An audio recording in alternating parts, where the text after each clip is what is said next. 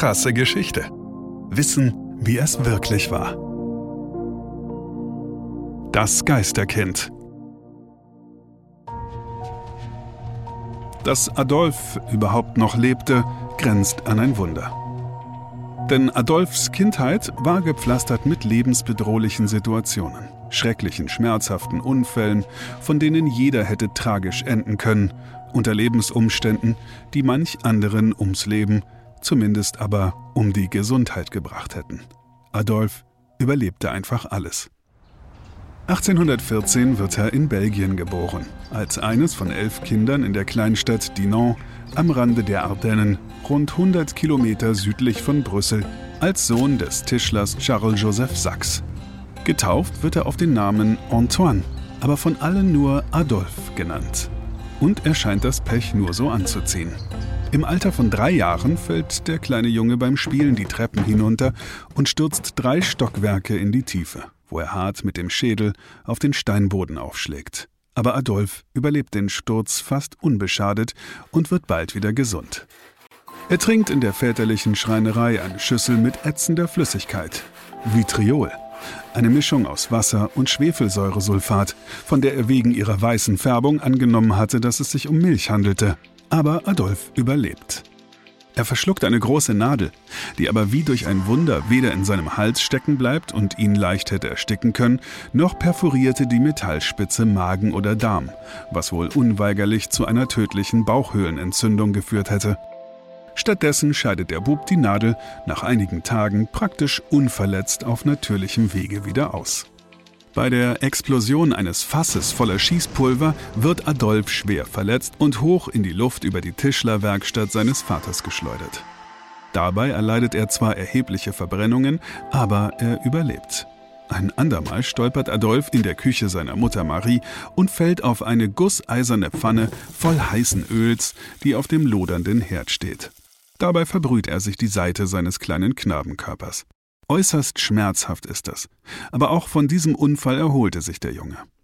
Weil die Wohnung seines Elternhauses für elf Kinder mitunter etwas eng ist, muss Adolf oft zum Schlafen in die Werkstatt seines Vaters ausweichen, wo frisch lackierte und geleimte Möbel giftige Dämpfe ausdünsten, die leicht zu einer Verätzung der Lunge, einer Vergiftung oder gar einem qualvollen Erstickungstod hätten führen können. Adolf jedoch bleibt unversehrt.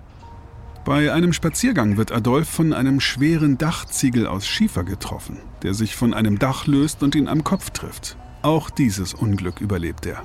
Die Narbe wird er sein Leben lang behalten. Und als Adolf in einen Fluss fällt und um ein Haar ertrinkt, kann der Junge in letzter Sekunde gerettet werden. Erneut griff der Tod vergeblich nach ihm. Adolf überlebt einfach alles, was ihm in der Nachbarschaft den ehrfürchtigen Beinamen Le Revenant der Wiederkehrende, der Unsterbliche oder das Geisterkind einträgt. Dass er seine Kindheit überlebt, grenzt an ein Wunder und bleibt nicht ohne Bedeutung. Denn Adolf soll als Erwachsener die Musikwelt nachhaltig und bis heute verändern. Er wird in Frankreich, wo er mittlerweile lebt, ein gefeierter Instrumentenbauer. Um ihn reißt sich die Pariser Gesellschaft bis hinauf zum König. Sein größter Erfolg ist 1840 die Entwicklung der Ophiclide de Bach, die Schnabelophikleide, die die Vorteile dreier Instrumentengruppen vereinen soll. Die klangliche Qualität der Holzblasinstrumente, die Durchschlagskraft und Lautstärke eines Blechblasinstruments und die Vielseitigkeit der Streichinstrumente.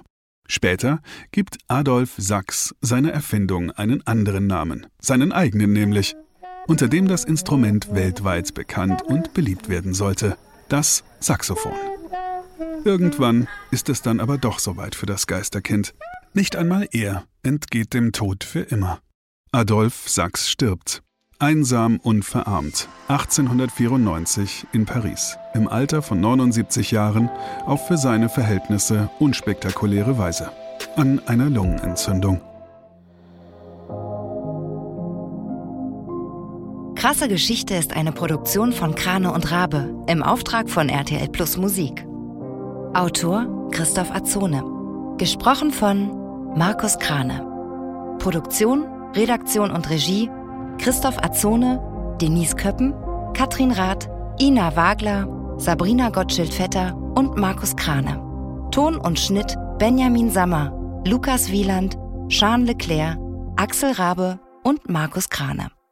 Falls es euch gefallen hat und ihr keine weiteren Folgen verpassen wollt, freuen wir uns, wenn ihr diesen Podcast abonniert und weiterempfehlt. Danke fürs Zuhören. Bis zum nächsten Mal.